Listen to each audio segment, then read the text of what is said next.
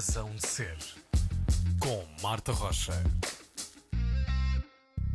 Bom dia, sejam bem-vindos a mais uma Razão de Ser. Hoje com uma convidada transatlântica. Carol Conká é rapper, produtora, atriz, apresentadora brasileira. Passou por Portugal para atuar no Festival Iminente. Está connosco hoje na Razão de Ser. Muito bom dia, Carol. Bem-vinda. Começo por cá. Começo pelo tema Madre Pérola, que partilha com a rapper Capicua. Há um momento nessa música em que a Capicua diz tombo como Conká. Referência também ao seu tema Tombei, né? Uhum. Pode haver vitória no tombo? Ah, sim. Oi, gente, estou muito feliz de estar aqui falando com você e com esses Obrigada. ouvintes. A vitória no tombo, a vulnerabilidade, ela faz parte de, da construção da força. Uhum. Não tem como ser forte, estar na subida sem conhecer a tombada. Uhum. E o tombo, nesse caso, ele pode ser tanto quanto o arraso ou a caída mesmo. Mas a, a, a, gente só enxerga, tem coisa que a gente só enxerga no tombo, uhum. né? Então, como saber o que é estar na subida? Como se manter na subida se não souber o que é estar no tombo? Uhum. A Carol tem uma carreira muito longa, começou muito cedo. Um, percebeu também muito cedo essa ideia de que o tombo uh, podia ser uh, servir para dar a volta, era preciso também para dar a perspectiva, ou foi uma coisa que aprendeu mais à frente? Ah aprendi mais à frente também, porque o tombar é quando. Quando eu escrevi a música Tombei, era no sentido de, ah, vou, já que é pra tombar, tombeia, já que é pra acabar com toda essa estrutura, nós vamos acabar. Que é a estrutura do homem branco, né? Nesse caso, a estrutura do machismo que faz com que nós mulheres nos limitamos, nos limitemos a, a ser algo submisso. Então, já que é para tombar com essa estrutura, a gente tomba. Uhum. E também com o passar do tempo, a gente entende que o tombo, no meu caso, ele tem uma dualidade, né? Uhum. É o tombar de, de acabar com as estruturas e também o tombar de errar e se perceber errando e aprender com esse tombo também.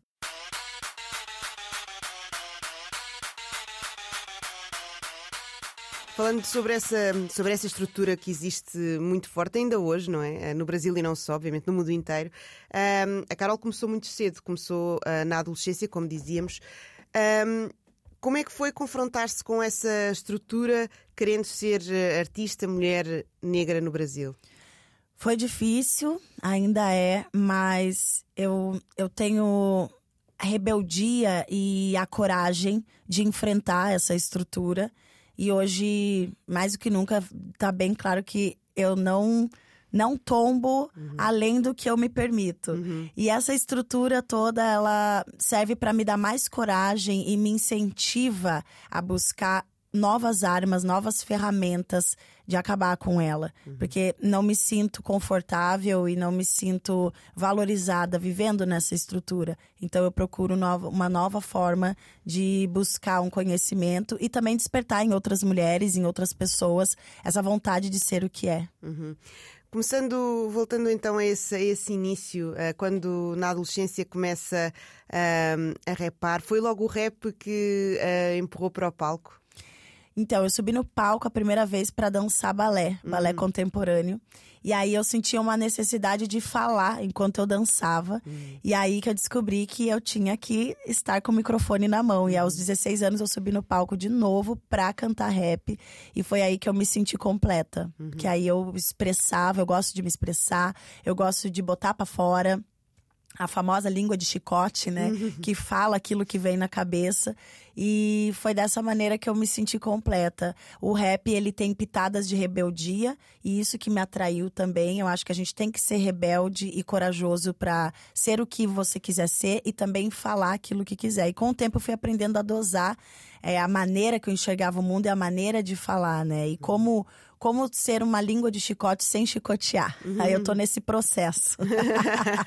Muito bem. O rap dá também mais essa liberdade para usar essa língua e para dizer aquilo que quer dizer e que às vezes, se calhar, em conversa não é possível. Exatamente. É, são frases e versos provocativos, versos que despertam também é, o atrevimento em outras pessoas e despertam também o autoconhecimento. Porque quando eu falo de mim, eu estou falando do outro também.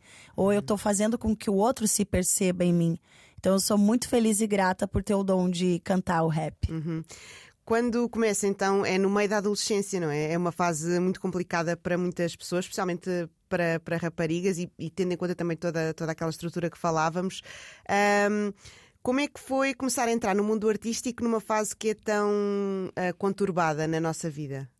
É, eu sinto que eu nasci para ser do, do meio hum. artístico, porque desde criança eu me via fazendo exatamente o que eu faço hoje, mas eu entendia que as barreiras existentes eram algo assim, ao invés de enxergar essas barreiras como algo que ia me limitar, eu enxerguei como algo que me encorajava cada vez mais. Então, quanto mais dificuldade, mais força eu encontro dentro de mim para ultrapassar essas barreiras. Uhum. E começou logo a, a, compor nessa altura, um, a escrever. Como é que foi essa, essa busca também por uma identidade artística? É, como eu sou uma artista do sul de, do Brasil, eu sou de Curitiba, e no sul não, não tem, não tinha muito uma representatividade preta para mim, então uhum. eu buscava me apegar na minha avó, que é baiana, que é nordestina. Então, graças a essa a essa avó maravilhosa, e a outros artistas também pretos do Brasil que não eram de Curitiba, eu consegui buscar minha própria identidade. Mas no começo foi difícil. Depois eu entendi que sim, era possível ter uma identidade preta morando em Curitiba. Uhum. E começa depois também em, em digressões, não é? A começar a apresentar-se em vários, em vários locais uh, do Brasil, que, que, para nós uh, que vivemos em Portugal é quase um continente, não é? É Sim. enorme. Um, foi também encontrando essa representatividade que não encontrava em Curitiba, foi começando a descobrir também coisas que viriam influenciá-la na, na sua carreira e na sua maneira de estar. Sim, eu procurei me identificar com artistas como Lauren Hill, Erika Badu, é, e no Brasil, Elza Soares, hum. é, Paula Lima, que eram figuras pretas que traziam uma força, que mostravam o contrário do que a sociedade dizia sobre a mulher preta. Então eram mulheres que me além de me despertar a minha própria autoestima, elas também foram resistentes a um sistema extremamente machista e racista. Uhum. Já falámos aqui como, como é que uma adolescente começa no rap um, e começa nessa altura tão conturbada. Como é que, quando começam a chegar os primeiros grandes sucessos, que foram muito grandes, uh, uhum. uh, na, da, da Carol, como é que foi lidar com isso? É, é, foi um pouco assustador no começo, porque por mais que eu me sentisse preparada para lidar com o público, eu sentia um pouco de medo pela exposição e a maneira como o artista acaba se tornando na indústria. É uhum. É como se é, a gente virasse um produto onde as pessoas jogam para lá e para cá. Então eu precisei entender aonde estava a minha força interior para não não me perder no meio do caminho. E muitas vezes isso, isso acontecia, de, de eu ser induzida a me perder, ou ser induzida a embranquecer a minha arte para ser uhum. aceita. E aí eu sempre mantive a rebeldia ali, porque senão eu não ia nem estar tá sendo o que eu sou hoje. Uhum. Foi essa aprendizagem que já trazia da adolescência e se calhar também da família que ajudou a continuar a manter a sua identidade? Sim, a minha família é composta por mulheres muito fortes e eu buscava me apegar na filosofia delas. Então, sempre minha mãe, minha avó, minha tia dizendo: olha, você é você, não escute o que os outros estão falando. E às vezes era um pouco difícil não, não absorver as falas negativas uhum. de pessoas de fora da, da minha bolha, porque era constante aquela, aquela coisa de alisa seu cabelo, não, não fale tão assim, sua letra é muito pesada. E aí eu comecei a notar que quando pessoas brancas falavam exatamente o que eu estava falando, elas eram mais aceitas. E eu vi que o problema não estava no meu discurso, o problema estava nas pessoas que tinham uma visão distorcida de uma mulher preta. Ou seja, uh, percebeu que não tinha problemas em ser incómoda muito cedo. É, eu percebia que também que na minha adolescência é, eu causava um certo espanto, porque as uhum. pessoas estão sempre esperando da mulher a submissão ou aquela coisinha mais fofinha, mais comportadinha. E eu entendo que dá para ser uma mulher comportada e fofa, sendo forte, sendo expressiva, sabendo o que quer, né? Porque quando a gente sabe o que a gente quer, fica difícil das outras pessoas dominarem a nossa uhum. cabeça.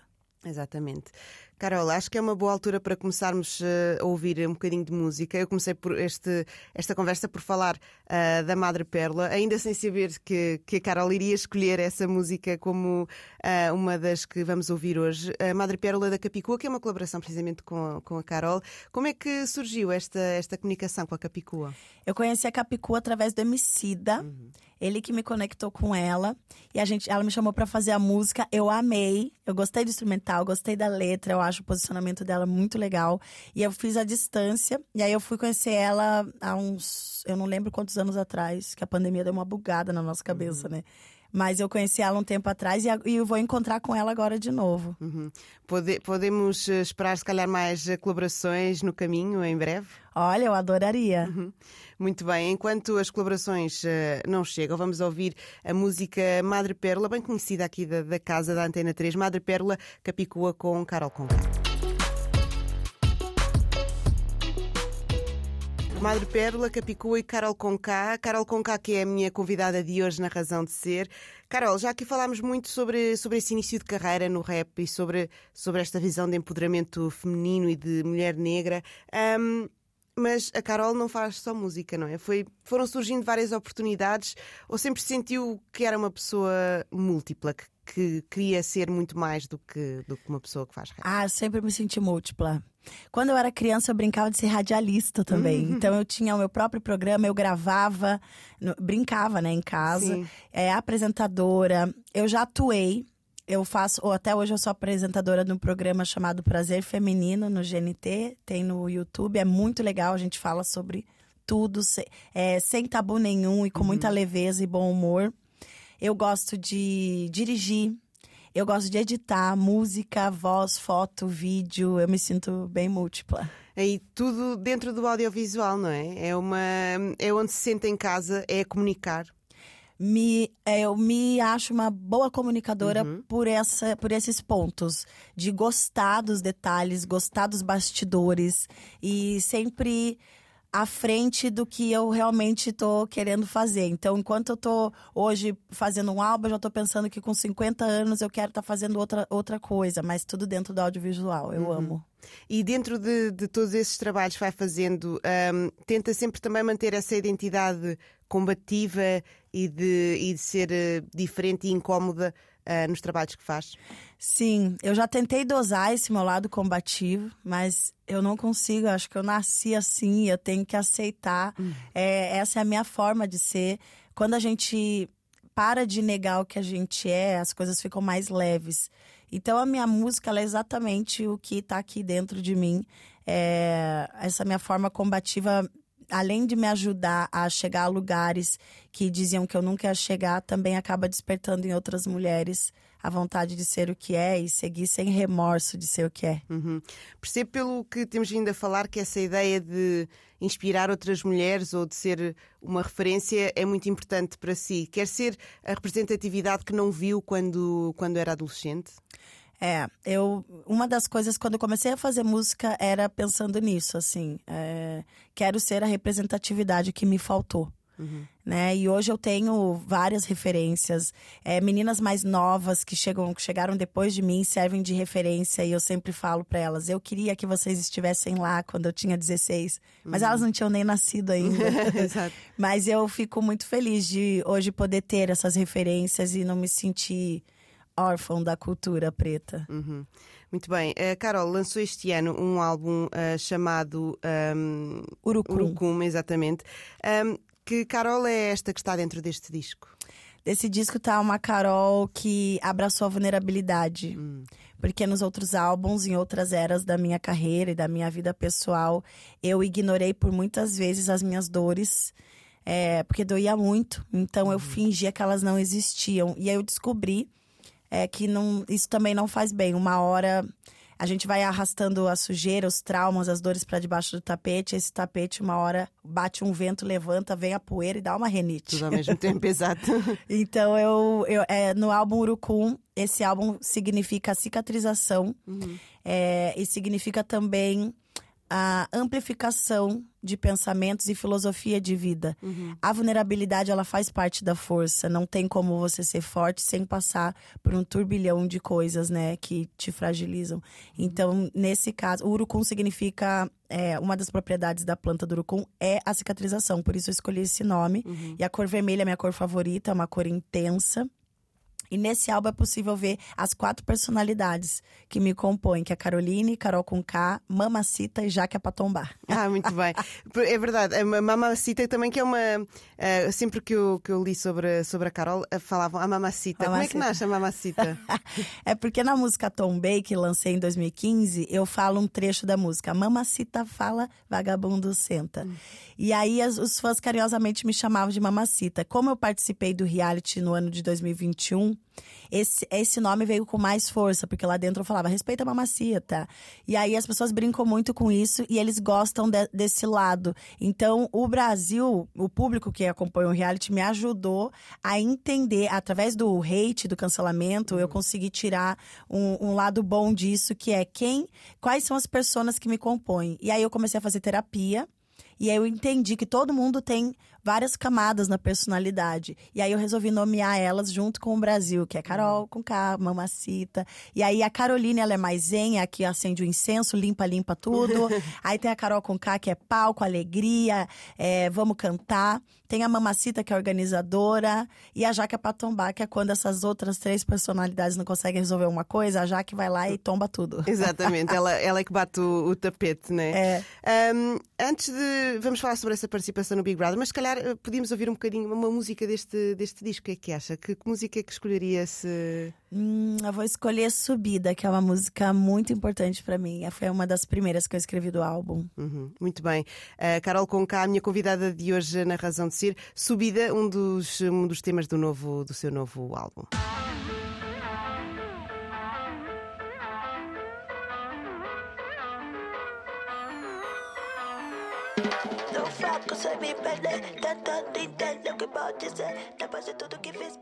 Subida, tema do mais recente trabalho de Carol com K. Um, Carol, estávamos a falar sobre, sobre este disco, surge depois dessa participação no Big Brother, que criou muita polémica é. e que, que, levou a esse cancelamento e uma expulsão com, com recordes. Um, todos esses tombos que tinha dado antes ajudaram a ultrapassar este, este tombo? Sim. Eu já, já lidei com a rejeição, eu lido com a rejeição desde criança. Então, quando eu participei do reality, eu tive que lidar com essa rejeição ao quadrado, né? E eu busquei a força que a Caroline, criança, sempre buscava em alguns lugares. Eu tive que fazer esse tipo de exercício e também me colocar no lugar das pessoas que me rejeitaram. Entendi que o processo, o meu processo dentro da casa não foi muito legal, mas entendi também que as pessoas estavam com dificuldade de reconhecer que o mesmo erro que eu tive na casa, elas também cometiam fora do reality. Uhum. E dentro do reality, ali é um, é um jogo onde há, é, é o, o meio que obrigação, é obrigatório, né? O jogo te induz a ter uma má conduta, porque senão não teria audiência. Claro. Então tem a, a dinâmica do jogo é para instigar os participantes a se atacarem. E no caso eu fui a mais reativa, a mais combativa. É, eu já vivo isso desde a da minha infância, então não seria diferente, não teria como eu entrar lá ser induzida e não ter tido essa, esse comportamento que causou tanta revolta no, no, Brasil e ao mesmo tempo causou uma identificação, porque logo depois da minha saída acabei virando meme e as uhum. pessoas acabaram se identificando também com algumas coisas que aconteceram na casa, que uhum. aconteceram na casa. Tinha essa noção de que isso poderia acontecer antes de entrar? Eu tinha uma noção de que eu não iria agradar, porque uhum. as pessoas não gostam de, de quem fala o que pensa né? Embora tenham vontade de ter essa atitude, as pessoas não gostam disso, porque foram ensinadas que mulher tem que ser comportadinha, principalmente quando é uma mulher preta. E eu sempre tive para mim que para uma mulher preta estar no reality, ganhar ou ir para final, ou ela é totem de branco, ou ela é uma pessoa extremamente submissa, uhum. que não tem nada a ver comigo, não é o meu caso. Então, obviamente, eu não ia agradar todo o Brasil, mas eu não esperava que a onda de ódio fosse tão grande. E eu acho que isso se deve à pandemia também, o fato de todo mundo estar tá em casa revoltado revoltado com, com a dinâmica do país, com o governo que tá do país, e acabaram descontando em mim, assim como eu também dentro da casa também estava revoltada e descontei em outros participantes. Uhum. Porque o que aconteceu na casa também foi uma espécie de uma amplificação do que todos vivemos na pandemia, só que é, é viver fechada com muitas outras pessoas, né, com personalidades também muito diferentes. É, e as pessoas esperam que o artista seja sempre perfeito uhum. e, que, e que a gente tem que estar tá sempre suprindo a expectativa. E eu, eu não tenho que suprir a expectativa de ninguém, ninguém tem que suprir a expectativa de ninguém. Eu não sou perfeita, aliás, ninguém é. A, nem a Beyoncé é perfeita. Exato.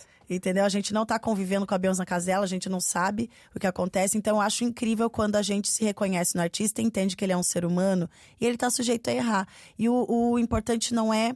Eu, eu tive que lidar com, com uma coisa assim eu, eu não vou me culpar, me, ficar com remorso pelo meu erro. Eu vou saber lidar com ele. Uhum. Porque o que te define não é o erro, é como você lida com ele. Claro, exatamente. E foi depois também.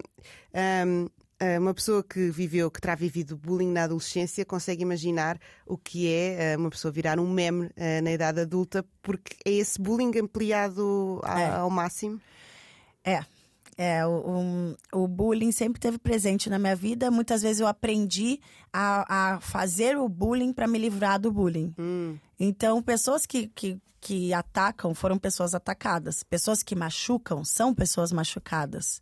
Quando a gente entende isso, a gente consegue enxergar melhor o lado humano de todo mundo. Eu gosto de puxar as pessoas para uma reflexão sobre o filme do Coringa, por exemplo, uhum. né, que é um vilão e que nesse filme dele a gente entendeu, mas por que que o cara ele age dessa forma? Olha quantas dores tem. Como que você vai curar uma pessoa que está machucando, machucando mais ainda ela? Então só o amor salva, só a empatia organiza, reorganiza as coisas. Então eu senti um, um, o público exigindo a empatia de mim, mas eles não tinham.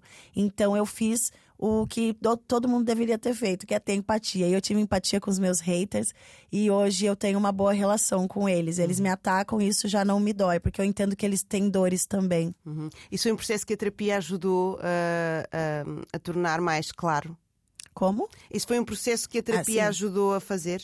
Sim, esse processo me ajudou a entender e levar com mais leveza. Muitas pessoas me falam, mas como você fica de boa com o que aconteceu com você? Você não, não fica triste? Óbvio que eu fiquei triste, óbvio que eu sofri pra caramba, mas eu acho que o processo todo me ajudou a ter mais clareza e com isso eu também ajudo as pessoas a entenderem o ódio delas por mim, que no final das contas não é nem sobre mim, é mais sobre elas. Esse ódio todo não, não diz a respeito a mim, diz a respeito do que as pessoas carregam, porque cada um é aquilo que carrega. E eu não sou um poço de ódio, por isso eu não tenho raiva dos meus haters. Uhum, claro, muito bem. Um, Carol falava há pouco um, sobre o que não queria ser na casa, que era uh, sobre o que achava que para uma pessoa, para uma mulher negra no Big Brother tinha de ser para vencer. E uma das expressões que usou foi ser um totem de branco. O que é que isso é. quer dizer para quem não sabe?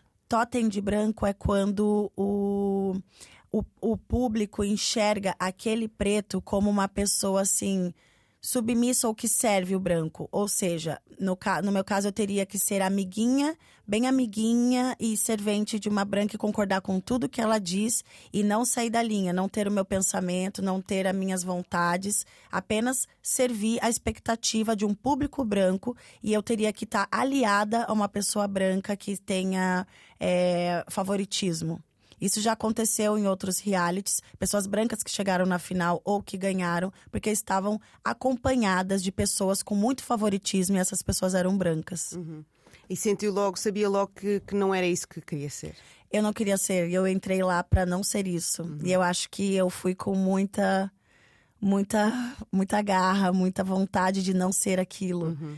E me passei do ponto e muitas vezes é, mas também entendi que a edição do programa pois. contribui muito para isso, né? claro. né? E tem toda uma narrativa, precisa ter o vilão, a mocinha, senão não tem enredo. E o Brasil é um país que gosta muito de novela, uhum. muito de histórias intensas. E eu acabei entregando de bandeja ali uma vilania que não é o que me compõe totalmente sabe? E por isso eu consegui também sair dessa bolha do ódio de uma maneira tranquila e até rápida. Muita gente enxerga isso com, com rapidez, mas o que me segurou foi a minha arte e a verdade que eu lido com a minha vida aqui fora. Uhum. Esse processo todo pelo qual passou inspirou-a para compor? Nossa, me inspirou muito. Eu consegui. Nesse álbum Urucum, eu falei de coisas que eu não falaria antes se eu não tivesse passado por esse processo. E esse processo todo também do cancelamento me ajudou a enxergar melhor as pessoas, a entender melhor elas. Eu vi que não era só eu que estava doente. Uhum. Todo mundo estava doente. Sim. E não era só eu que precisava me tratar, me curar. Porque se essas pessoas fossem. As pessoas que me atacaram tivessem a saúde mental em dia, elas jamais iam exigir que eu me matasse porque eu errei. Elas iam me incentivar a enxergar o meu erro e a melhorar. Claro, e é um programa de televisão, acima de tudo, não é? Não é a realidade, de facto, é. apesar de ser reality, é. não é a realidade das pessoas, não é? É, e a gente não deve reduzir as pessoas a um, a um erro. Todo mundo erra em alguma coisa. Imagina você comete um erro sem você querer e ainda ser reduzida aquilo e ser eliminada do hum. mapa porque você errou. Isso não é legal né? Claro. Isso tira totalmente a, a oportunidade de evolução do planeta mesmo. Então, se a gente fosse eliminar todo mundo que erra, não ia sobrar nenhum. É, isso é verdade, exatamente. Um, Carol, acho que vamos ouvir mais uh, uma música agora, uh, mais uma da, das escolhas, mais um músico nacional, também ele com origens em África. Falo de Dino Santiago. Uh, vamos ouvir Crioulo, porquê esta canção? Eu me identifiquei com essa música, conheci há pouco tempo porque fala da mistura. Uhum. Eu, como sou de um país que tem muita mistura, eu achei bem interessante esse tema. Muito bem, Criolo. Uh, tema de Dino Santiago é a escolha, mais uma escolha da Carol Conká, que é a minha convidada de hoje na Razão de Ser. Ai, ai, ai,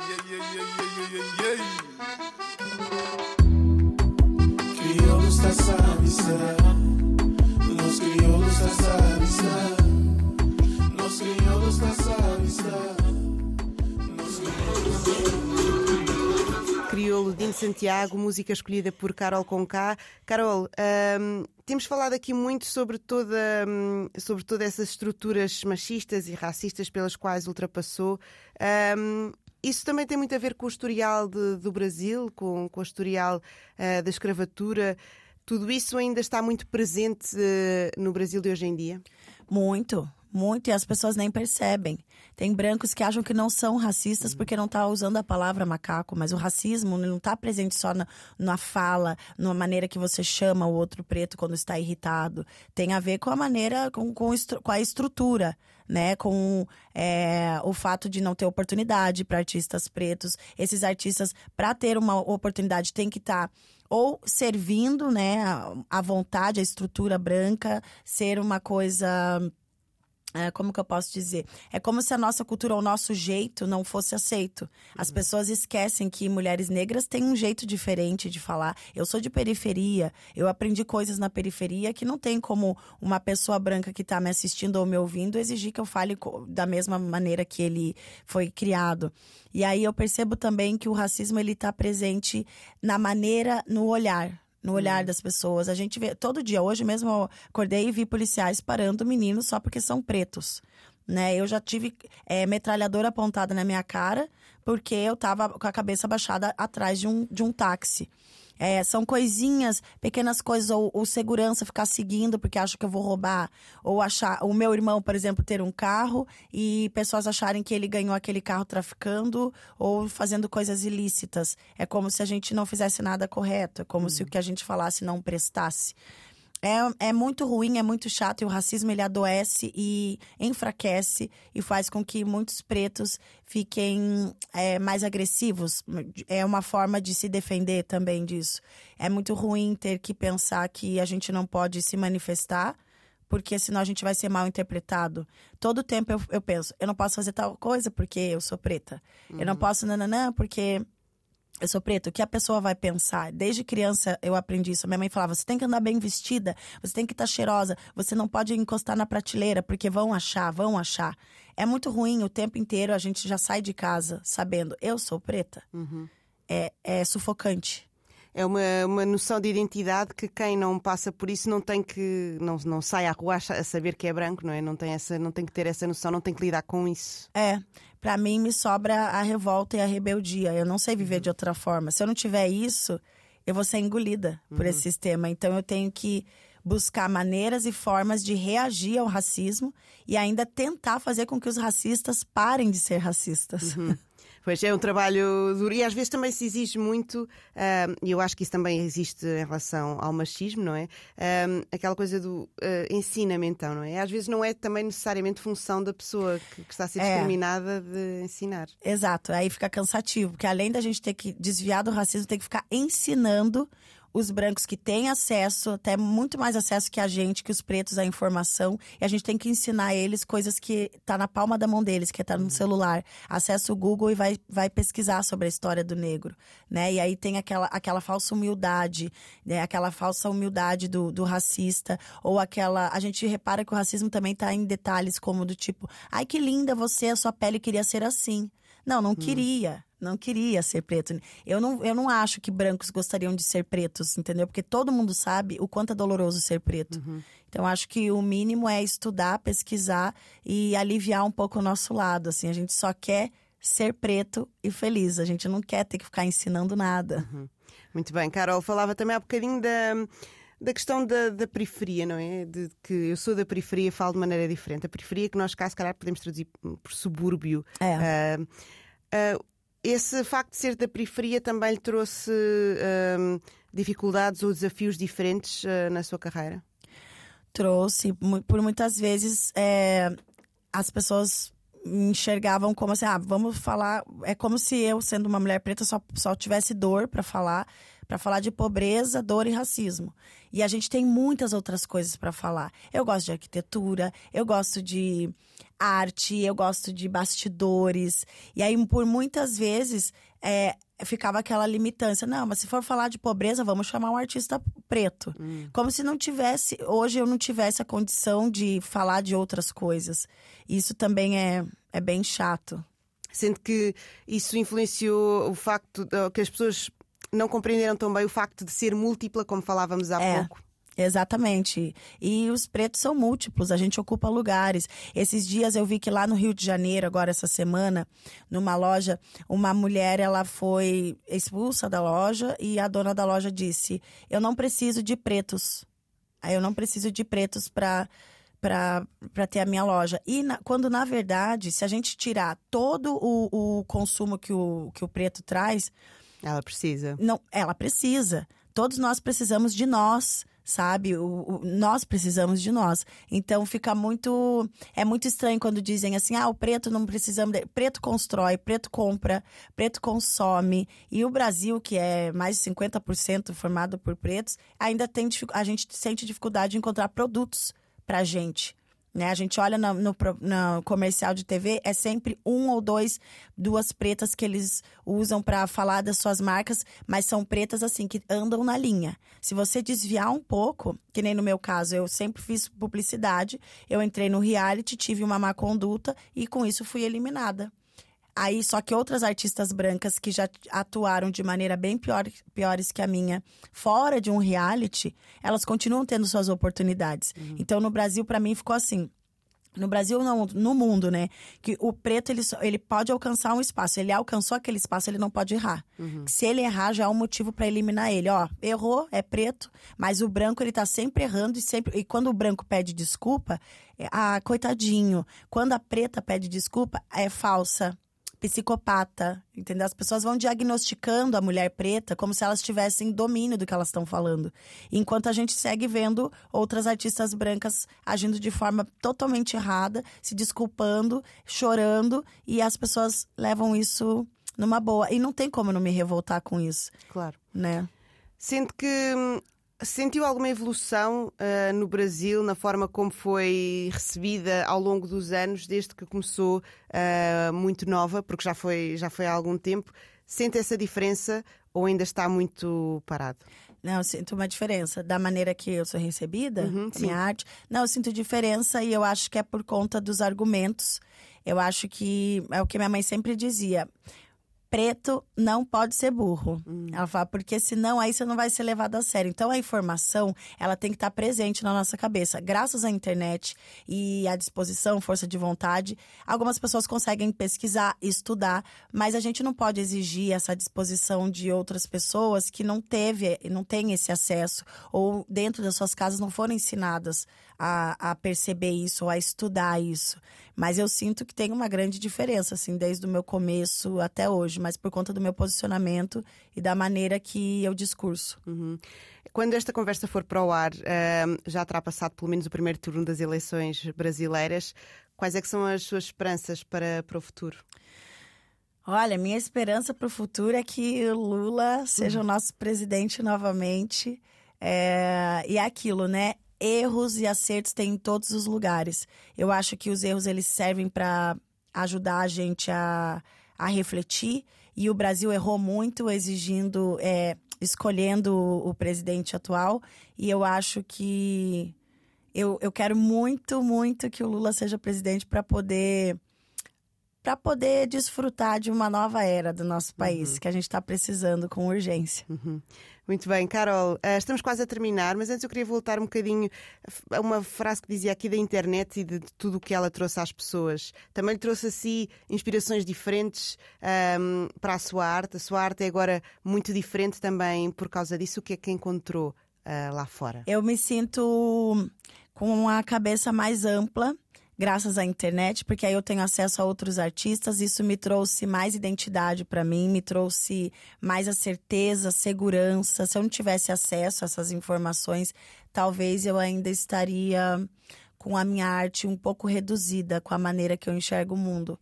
Então, por isso eu sempre incentivo a informação, eu incentivo o falar mesmo. A gente não pode ter medo de se expressar.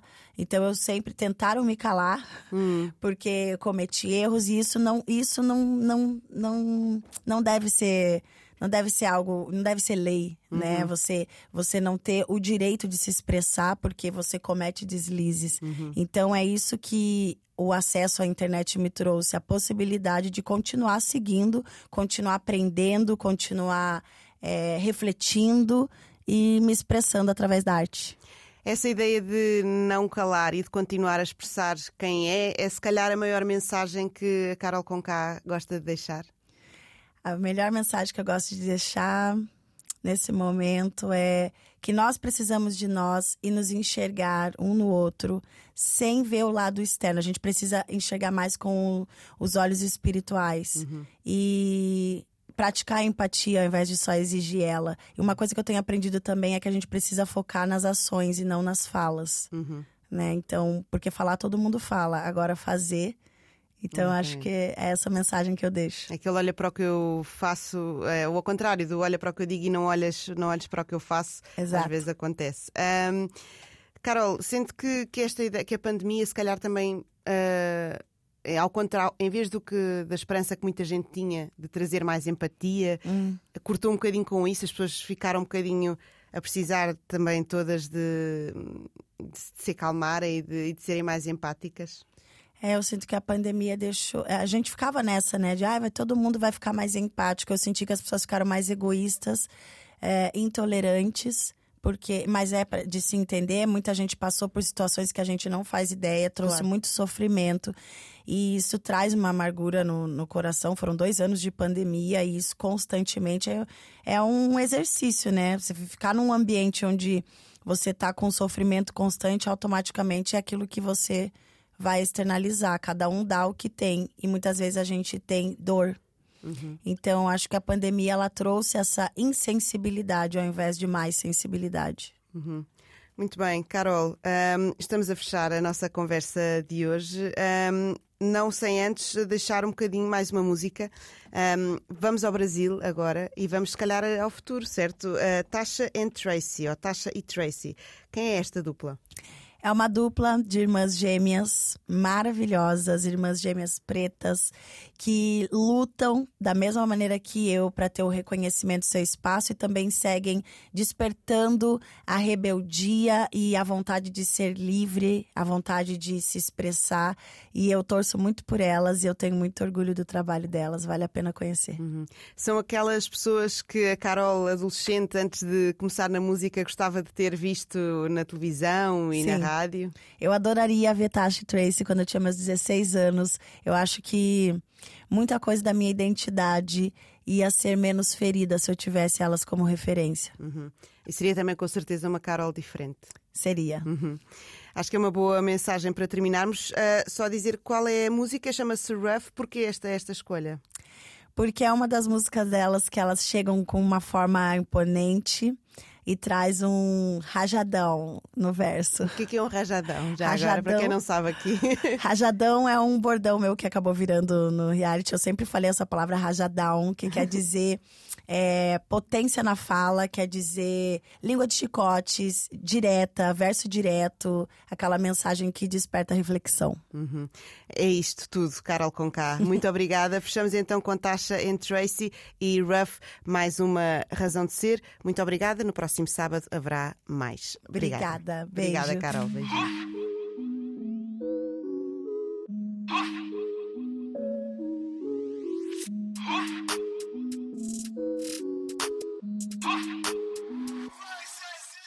Corrido zero sem escada, projetando em mim a sua tentativa falha até aqui sem dar, mas se eu tivesse tava milionária, xota visionária, apenas big business, apura não misturo com mixes,